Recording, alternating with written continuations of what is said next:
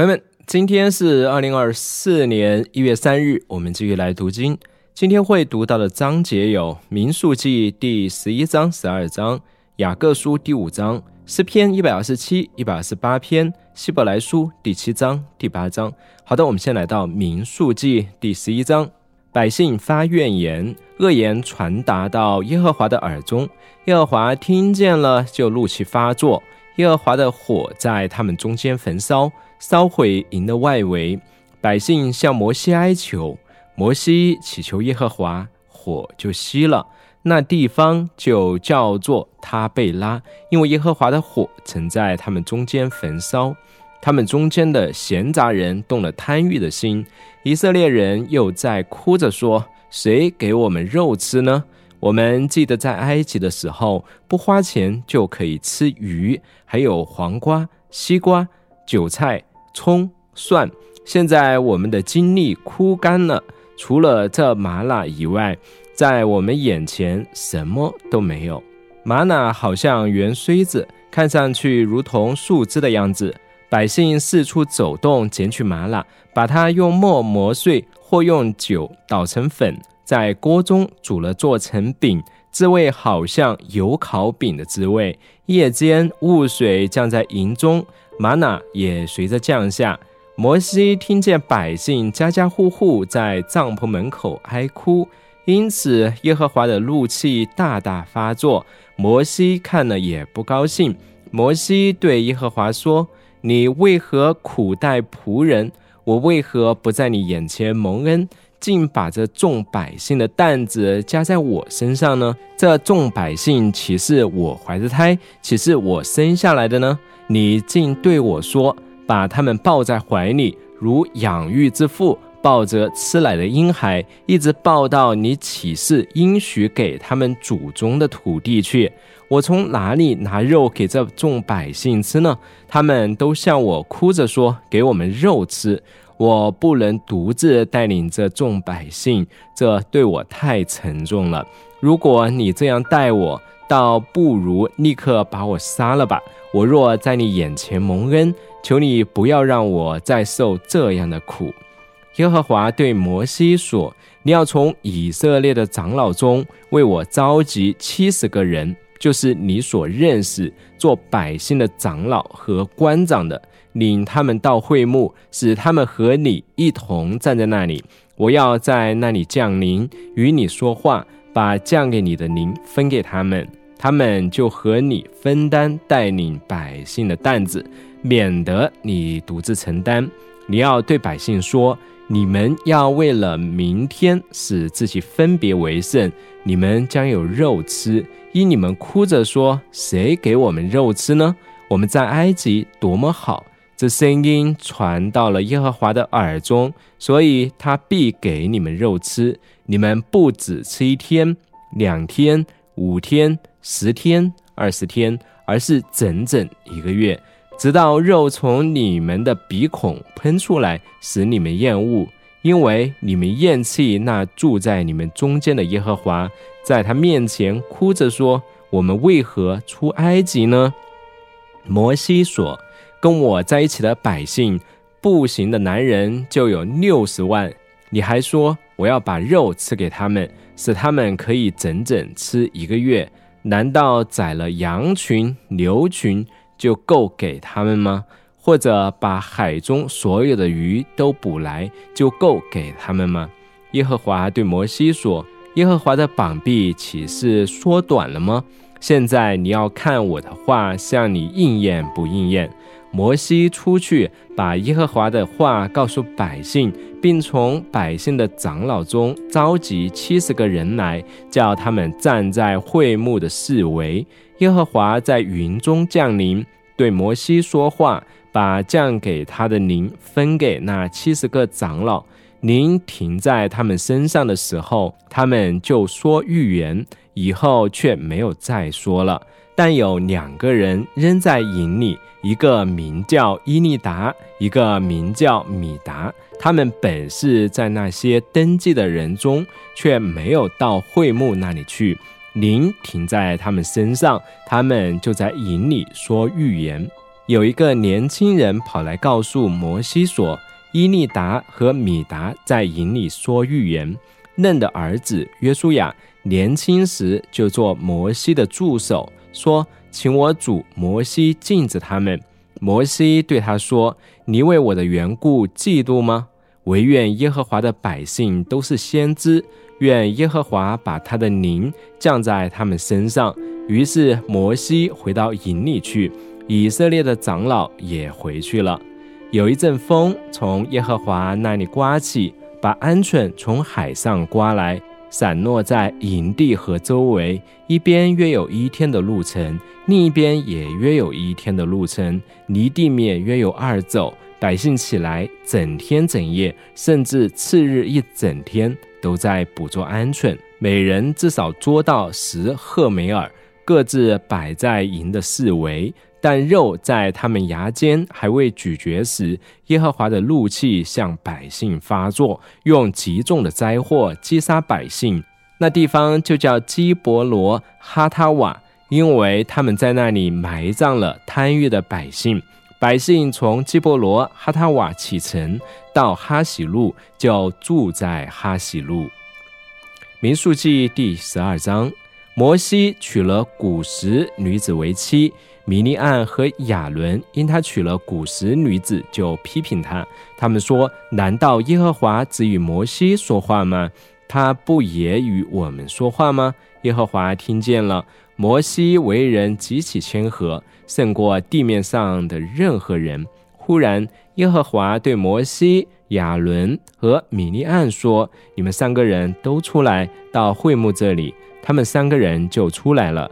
耶和华在云柱中降临，停在会幕门口，叫亚伦和米尼暗二人就出来。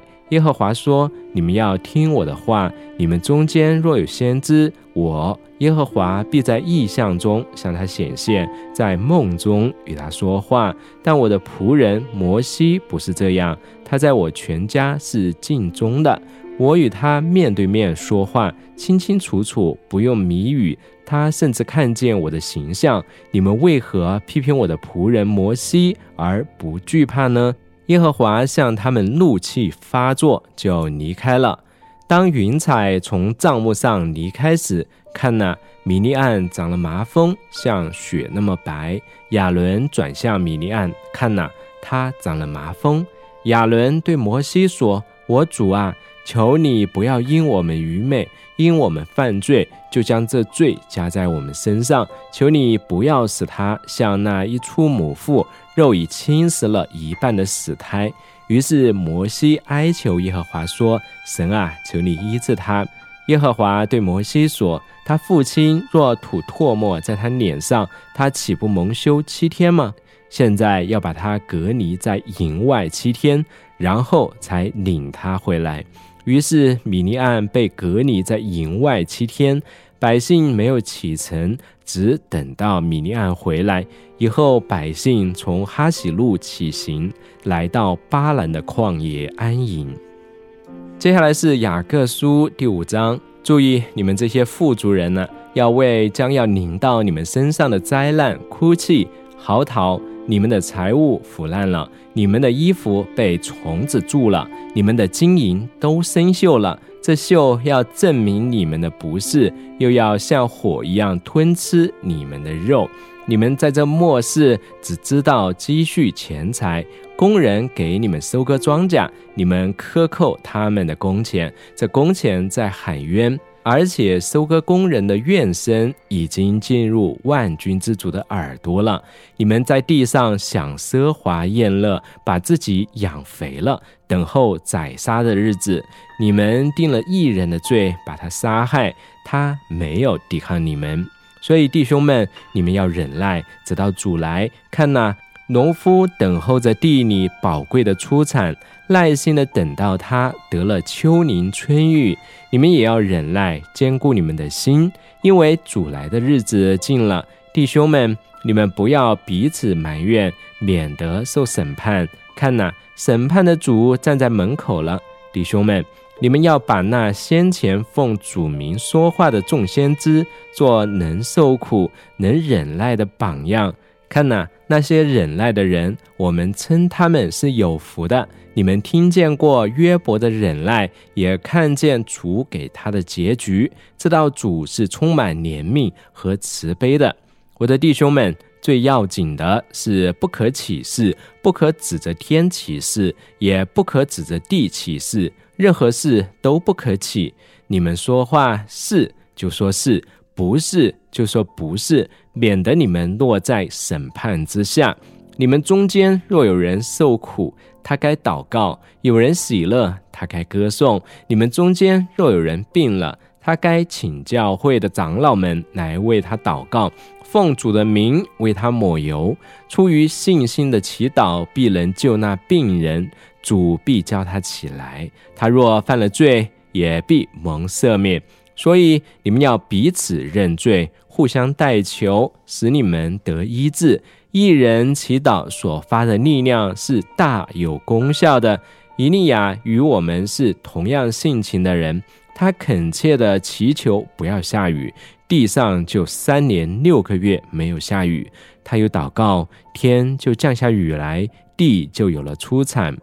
我的弟兄们，你们中间若有人迷失了真理，而有人使他回转，这人该知道。使一个罪人从迷途中回转，会从死亡中把他的灵魂救回来，而且遮盖许多的罪。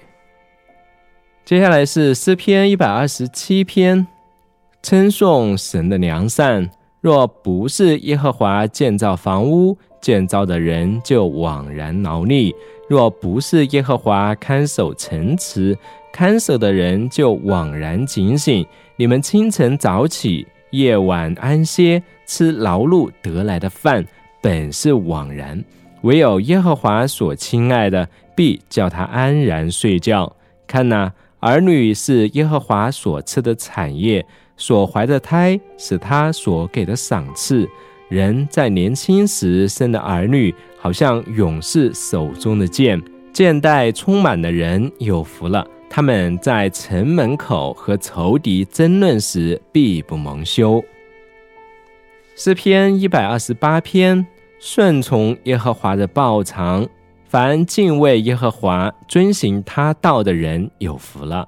你要吃劳碌得来的，你要享福，凡事顺利。你妻子在你累死，好像多结果子的葡萄树；你儿女围绕你的桌子。如同橄榄树苗，看哪，敬畏耶和华的人必要这样蒙福。愿耶和华从西安赐福给你，愿你一生一世看见耶路撒冷兴旺，愿你看见你的子子孙孙，愿平安归于以色列。接下来是希伯来书第七章。这麦基喜德就是撒冷王，是至高神的祭司。他在亚伯拉罕打败诸王回来的时候迎接他，并给他祝福。亚伯拉罕也将自己所得来的一切取十分之一给他。他头一个名字翻译出来是公义的王，他又名撒冷王，是和平王的意思。他无父无母无族谱无生之死无命之终。是与神的儿子相似，他永远做祭司。你们想一想，这个人多么伟大！连先祖亚伯拉罕都拿战利品的十分之一给他。那得祭司职分的逆位子孙，奉命照例向百姓取十分之一。这百姓是自己的弟兄，虽是从亚伯拉罕亲生生的，还是照例取十分之一。唯独麦基喜德那不与他们同族谱的，从亚伯拉罕收取了十分之一，并且给蒙应许的亚伯拉罕祝福，向来位分大的给位分小的祝福，这是无可争议的。在这世上，一方面收取十分之一的都是必死的人，另一方面收取十分之一的却是那位被证实是活着的。我们可以说，那接受十分之一的逆位，也是借着亚伯拉罕纳了十分之一。因为麦基喜德迎接亚伯拉罕的时候，逆位还在他先祖的身体里面。那么，如果百姓借着逆位人的祭司职任能达到完全，因为百姓是在这职分下领受律法的，为什么还需要按照麦基喜德的体系另外兴起一位祭司，而不按照亚伦的体系呢？既然祭司的职分已更改，律法也需要更改。因为这些话所指的人本属别的支派，那支派里从来没有一人在祭坛前侍奉的。很明显的，我们的主是从犹大出来的，但关于这支派，摩西并没有提到祭司。倘若有另一位像麦基喜德的祭司兴起来，我的话就更显而易见了。他成为祭司，并不是照属肉身的条例。而是造无穷生命的大能，因为有给他做见证的说，你是照着麦基喜德的体系，永远为祭司。一方面，先前的诫命因软弱无能而废掉了，律法本来就不能成就什么；另一方面，一个更好的指望被引进来，靠着指望，我们就可以亲近神。再者，耶稣成为祭司。并不是没有神的誓言，其他的祭司被指派时，并没有这种誓言，只有耶稣是起誓立的，因为那位立他的对他说：“主起了誓，绝不改变，你是永远为祭司。”既是起誓立的，耶稣也做了更美之约的中保。一方面，那些成为祭司的数目本来多，是因为受死亡限制，不能长久留住；另一方面，这位祭司永远留住的，他具有不可更换的祭司职任，所以凡靠着他进到神面前的人，他都能拯救到底，因为他长远活着为他们祈求。这样一位圣洁、无邪恶。无玷污、远离罪人、高过诸天的大祭司，对我们是合适的。他不像那些大祭司，每日必须先为自己的罪，后为百姓的罪献祭，因为他只一次将自己献上，就把这事成全了。律法所立的大祭司本是有弱点的人。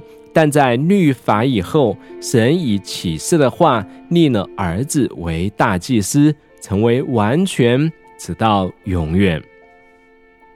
希伯来书第八章，我们所讲的是其中第一要紧的，就是我们有这样一位大祭司，他已经坐在天上至大者宝座的右边，在圣所，就是在真帐幕里做仆役。这帐幕是主所支搭的，不是人所支搭的。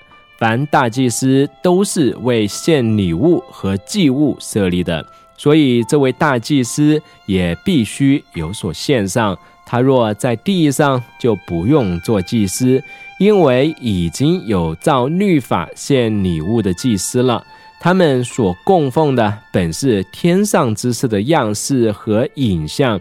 正如摩西将要造帐幕的时候，神警戒他说：“要谨慎，一切都要照着在山上指示你的样式去做。”如今耶稣已经得了更优越的侍奉，正如他做更美之约的中保，这约原是凭更美之应许立的。第一个约若没有瑕疵，就无需寻求第二个约了。所以神指责他们说：“主说，看哪，日子将到，我要与以色列家和犹大家另立新的约，不像我拉着他们祖宗的手，领他们出埃及地的时候与他们所立的约，因为他们不恒心守我的约，所以我也不理他们。”这是主说的。主又说：“那些日子以后，我与以色列家所立的约是这样：我要将我的律法放在他们的心思里，写在他们的心上。我要做他们的神，他们要做我的子民。他们个人不用教导自己的乡亲和自己的弟兄，说你要认识主，因为从最小的到最大的他们都要认识我。你要宽恕他们的不义，绝不再记得他们的罪恶。既然神提到新的约，那么第一个约就成为旧的了，而那渐旧渐衰的，必然很快消逝了。好的，我们今天呢就读到这里为止，然后明天我们再见。